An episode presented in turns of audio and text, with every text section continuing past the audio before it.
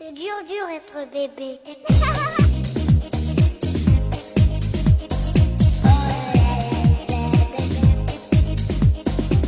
Hello，大家好，我是主播卢小云。你不是女生卢小云吗？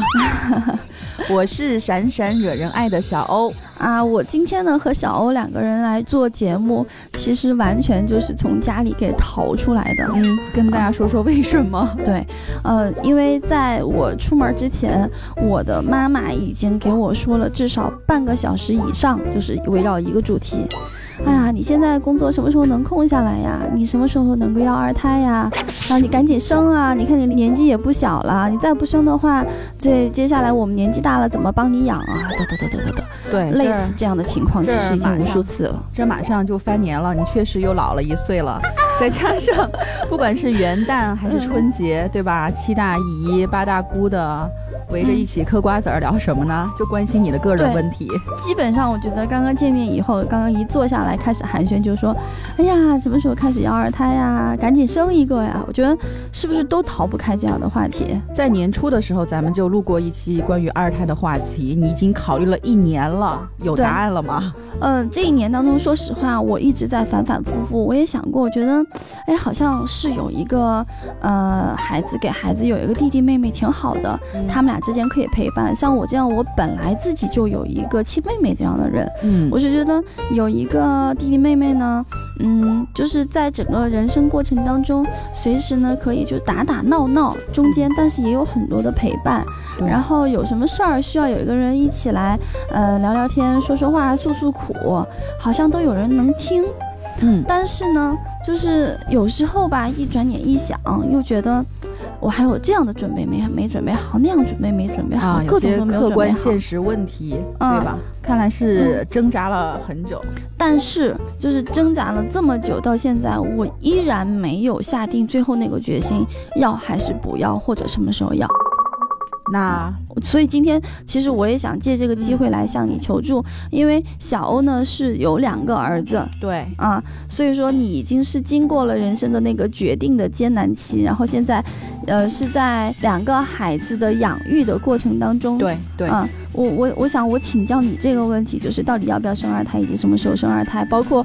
呃，什么条件下是能够去呃支持我们生二胎的决定？我觉得你应该有发言权。是，虽然我在要二胎之前，其实坦率的讲，并没有想那么多。嗯，但是既然已经生了，而且已老二都已经马上三岁了，过去这三年的很多经历和经验，确实可以给你一些建议，给你参谋参谋。如果说我现在真的要去准备生二胎的话，我需要具备哪些条件是才能够是我真的准备好？那先说心理吧，就是作为大人，你和你的先生是否都做好了要养育二胎的准备？我觉得这种心理准备好像我有，你先生有吗？呃，应该也有吧。那你们两个已经准备好了。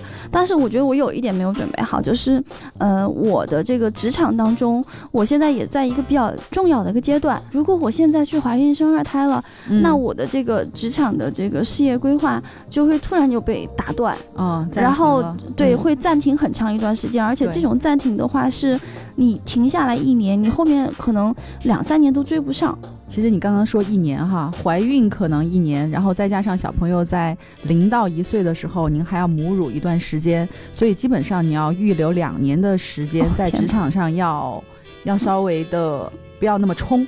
其实这个问题我也请教过我的一个老师，是我特别崇敬的一个嗯姐姐，她就跟我说，其实这个没有一个平衡。只能是做一个选择，明白？嗯，时间是有限的，精力是有限的，你一定要选择，必须做一个选择。在最近一年到两年里，你的主要的精力是放在家庭，还是要不想放过这个职场机会再冲一把？不管你是，其实不管选 A 还是 B 都没有对错。而在于自己选择了之后，将来不要后悔。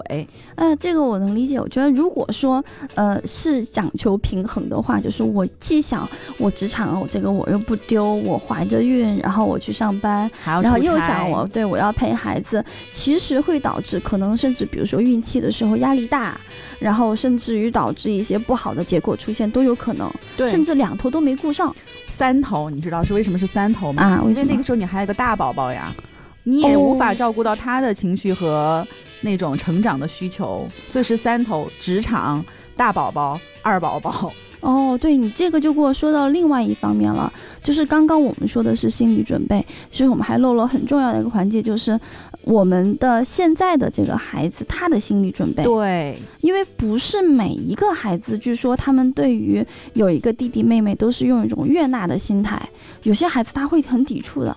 其实所有的孩子都不太明白将会家里发发生这样的变化会给他带来什么影响。其实全部都在于家长在前期的一个引导和做嗯一个铺垫。我觉得现在我们这种，呃，要二胎的应该差不多也都年龄过了三十了吧？对，基本上三十加吧。嗯，那我觉得三十之后，我明显的感觉就是体能，然后精力不如以前。嗯，我我是好像是在二十八岁之后有这样的一个，就像分界分分分水岭一样的感觉，特别明显。其实可能也是因为家庭的责任还有担子比嗯二十四五岁小姑娘那个时候重了，对再加上责任感多了，对，再加上职场上，你这个时候已经是一个中坚力量了，对吗？嗯在工作单位，然后你的那个压力和你要那个承担的，嗯，工作责任也比以嗯前重了很多，所以会嗯你会觉得好像很累不如以前，会很累。那尤其是我觉得关于那个呃身体方面最重要的就是，其实如果是在顺产的话，至少应该是在一年以后对，才可以去准备要二胎。如果是是剖腹产的话，至少要是两年以后。对，它要让那个伤口完全愈合。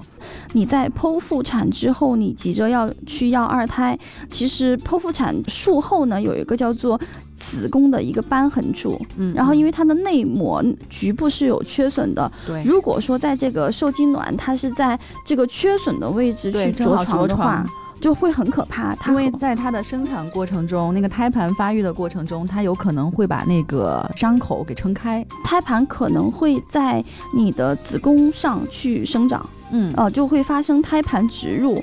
那这样你在到时候生产的时候，你的子宫的肌层啊这些方面就有可能，呃，不能够使它的胎盘分娩出来，嗯然后就会导致大出血。其实，在身体方面，首先我觉得饮食营养，像经常出差的、熬夜的、应酬的，当你准备要二胎的前三五个月、半年，还是应该规律饮食、规律作息，嗯尽量让自己的身体体质好起来。嗯不管是妈妈还是爸爸，都应该这样。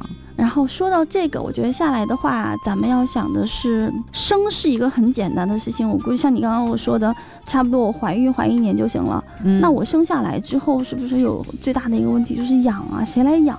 谁来啊照顾？谁来教育？谁来陪伴？哦我觉得现在你会发现没有，很多钱能解决的事情是小事，但是就是有些像人，对，一个靠谱的人，这是钱没办法解决的事情。就一个对孩子充满爱、充满耐心，然后让嗯你会觉得安全踏实的人。对要足够信任感的人，对，要么是父母，但是嗯我们更多的可能都是双职工，对吧？嗯，那么，嗯，四个老人是否可以在一段时间帮忙做一个陪伴，或者是你家里有没有亲戚朋友能够充当陪伴这样的人，或者是你能找到比较信赖的阿姨吗？因为不一定什么事情都是我们一个妈妈就能够去胜任的，因为现在你是两个孩子，对，确实你看，呃，如果说是二胎的，就是有两个孩子的话，那你你应该是要跟父母一起住，因为你像刚刚说的，咱们毕竟还是要上班的，对吗？嗯，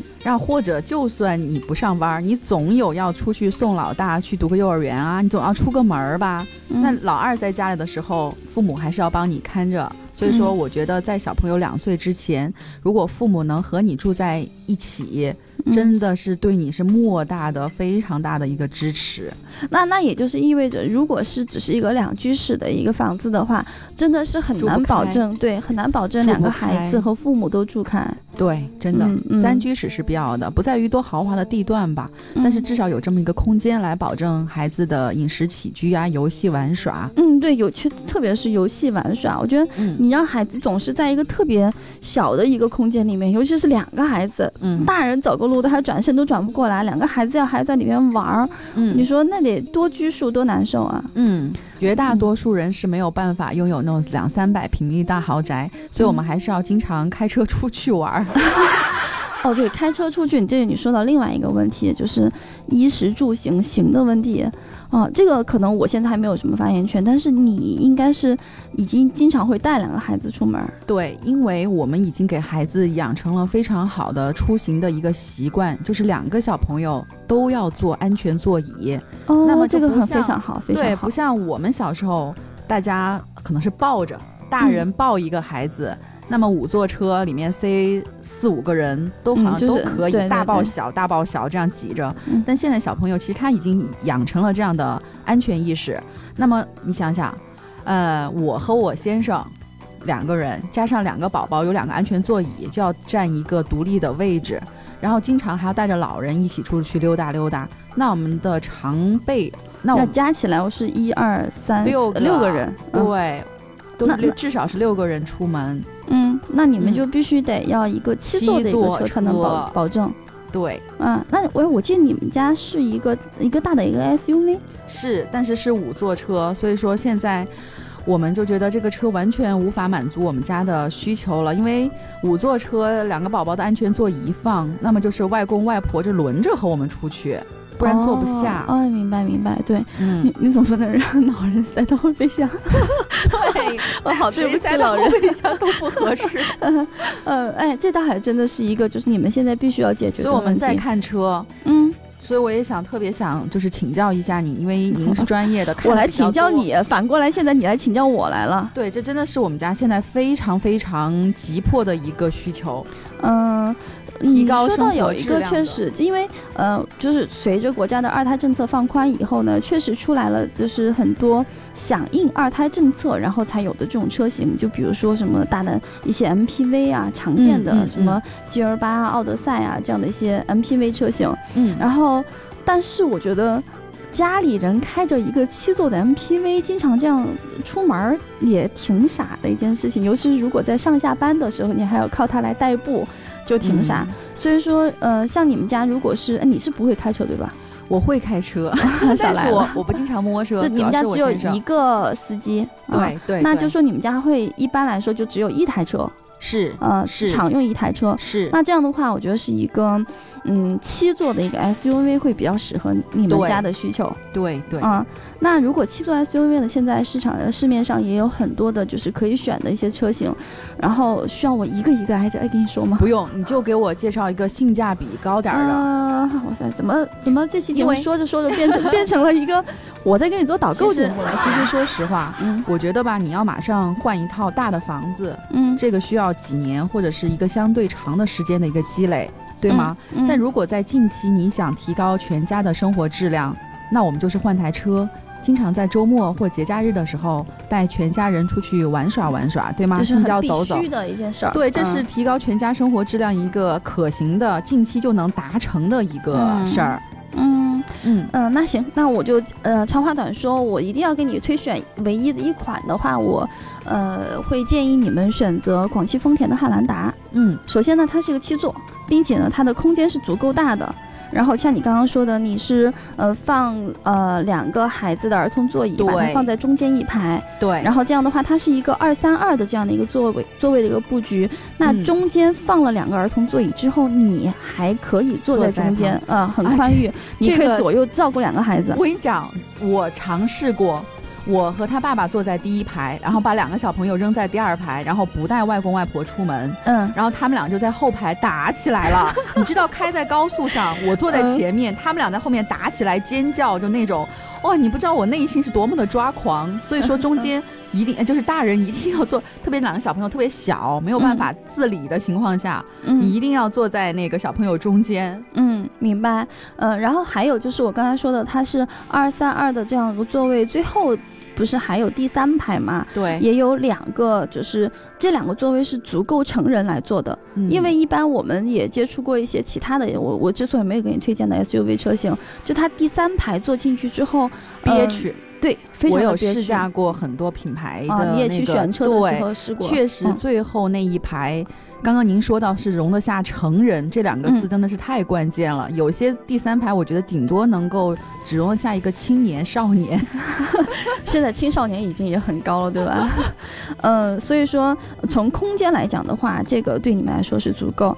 另外呢，它的这个空间还可以有很多的一些变化，嗯，尤其是呃，对于你们出去的时候，因为你们还要放很多东西嘛，是它的这个，比如说第一排座椅，它正常的是可调，那第二排座椅它也是可以前后可调的，有哦。十五厘米的这样一个一个长度。嗯。第三排的这个座椅的它的靠背也可以做倾角的一个调节。哦。然后，并且它的就是行李箱，因为我考虑到你要放两个孩子的呃装备出门，我跟你讲，嗯一个、一个小自行车，还有一个滑板车，然后嗯还要，因为小朋友一封起来，嗯。一封起来就是特别容易出汗，嗯。你还要给他带几身衣服，对吧？嗯。还有喝水的东西呀，就是嗯锅碗瓢盆等等这些。关键是，如果说在老二小的时候，还要放一个婴儿车，我我觉得最后我就是真的很担心，就是有了三排，就是满足了你能坐六个人七个七座车以后呢，会不会后排就完全就就是牺牲我后排、行李箱的空间，对，吗牺？牲了我行李箱的空间来满足我前面坐那么多人。嗯，我刚才就说到的，就是你需要的这些必带的物资，把它放在就是它后排的行李的这个位置的话，嗯，我脑海中想象了一下，应该是 OK 的。对，然后你们也知道我很臭美，我也会带 那个几身衣服换，然后我鞋也会带几双，可能我还要带个登机箱。你不能把你们家全都装在车上好吗？还有一个非常重要的，我知道对于你来讲你会非常看重，因为我记得你们嗯。家宝宝去年这个时候也是冬天的时候，我去过你们家，一家人都戴着口罩。啊，我还发过朋友圈儿，嗯对的，就是一家肺炎四口对吗？大大小小的口罩都戴着。嗯，好像就是因为肺炎的是空空气又的不好。嗯，所以说在就是我跟你说的这个汉兰达上面呢，至少它有 PM 二点五的微粒的空气净化过滤器，然后它还能够除车内的一些花粉啊、粉尘啊等等这些空调的系统。哦就是嗯。大的环境我们没办法去改变，那至少在我们这个车内的对、嗯。这个小空间里，我们还是清新安全的。嗯，另外我记得就是这个它的后备箱开启有一个嗯特别适合你，知你知道为什么说特别适合你吗？因为我作，我臭美，对吗？嗯，对，一是你可以呃抱着就是你们家老二的时候呢，可以很方便的操作呃对，很方便的开启。另外就是它可以三段式的开启，啊具有记忆功能，就是根据比如说中间高度，然后比较高，然后开完这样的高度。哦，这样不够高，嗯，哎，很有定制的感觉。嗯，这个很多 很多车都有了，我当然我是呃借机嘲讽你一下嘛，嗯，然后呢，还有就是说，如果你只是放一些很小的东西的话，嗯嗯你都不嗯需要打开尾门。然后它的尾门玻璃是可以单独打开，哦你按旁边那个按钮就可以。感觉对对对，啊。要拿一点什么小东西都非常的方便。哎，反正好，我就不再跟你接着说什么我要给你推荐这个车的这个事儿了，因为、呃，我相信你们也去比较过好一些。然后，如果你和你先生然后有时间的话，你们可以嗯去看一下。一定要去呃是不看车，你一定要一个需求不管你怎么推荐，一定要自己去 4S 店试乘试驾一下。嗯、然后我们还是回归正题行吗？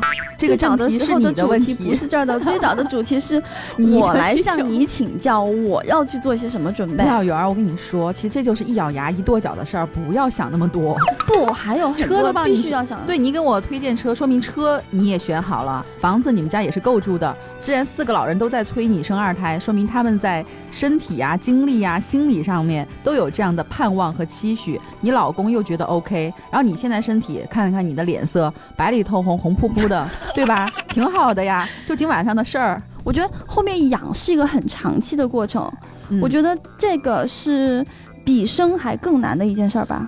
你一定是一个很负责任的妈妈。呃，不不不不不不，一定不能，一定，我还是不能够非常草率的这样去做决定，因为我也见过，或者说我听说过生活当中的一些，比如说朋友的朋友等等，生了二胎之后，嗯，表现出来的状态非常的不满意。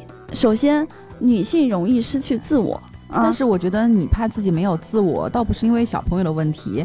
我觉得我身边有些姐们儿有了男朋友、有老公也没有自我了，这所以是你自己的一个心态的问题。那还有吧，就是嗯，我觉得对于我的职业规划来说，嗯会有一个非常大的停滞，嗯，这也是我不能下决心的一个原因。嗯呃，我觉得主要就是这两个吧。就是，总之我们呢也今天啊，就是临时兴起，然后跟大家来交流了一下，就是说如果我们要生二胎的话，嗯。到底要做一些什么样的一些方面的准备？刚才小欧也梳理过了，就是嗯。心理准备你是必须要有的，你要嗯涉及到自己的心理准备，然后家庭成员的心理准备，包括你们家老大的这个孩子的心理准备，还有你的人生阶段是不是现在已经在匹配你的职场的一个状态，然后嗯。你自己个人的状态。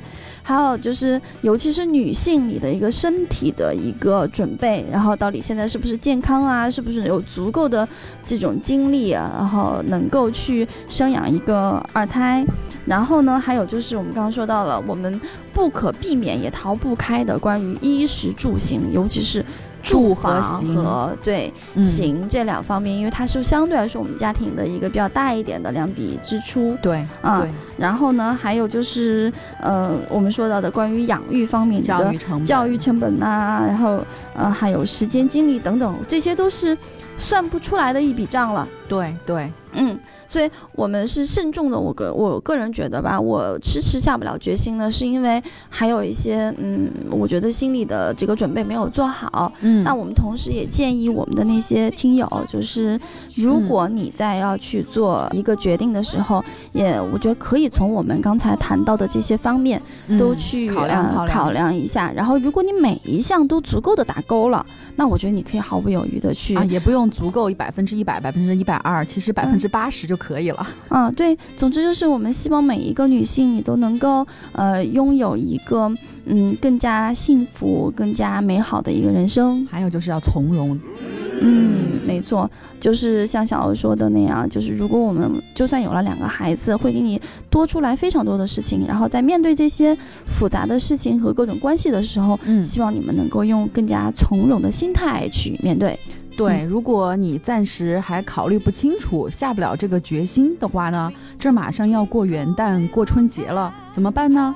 买张机票，出一家人出去玩吧，对，就就不要去面对那个呃大家庭就不要家庭大团聚了，对吗？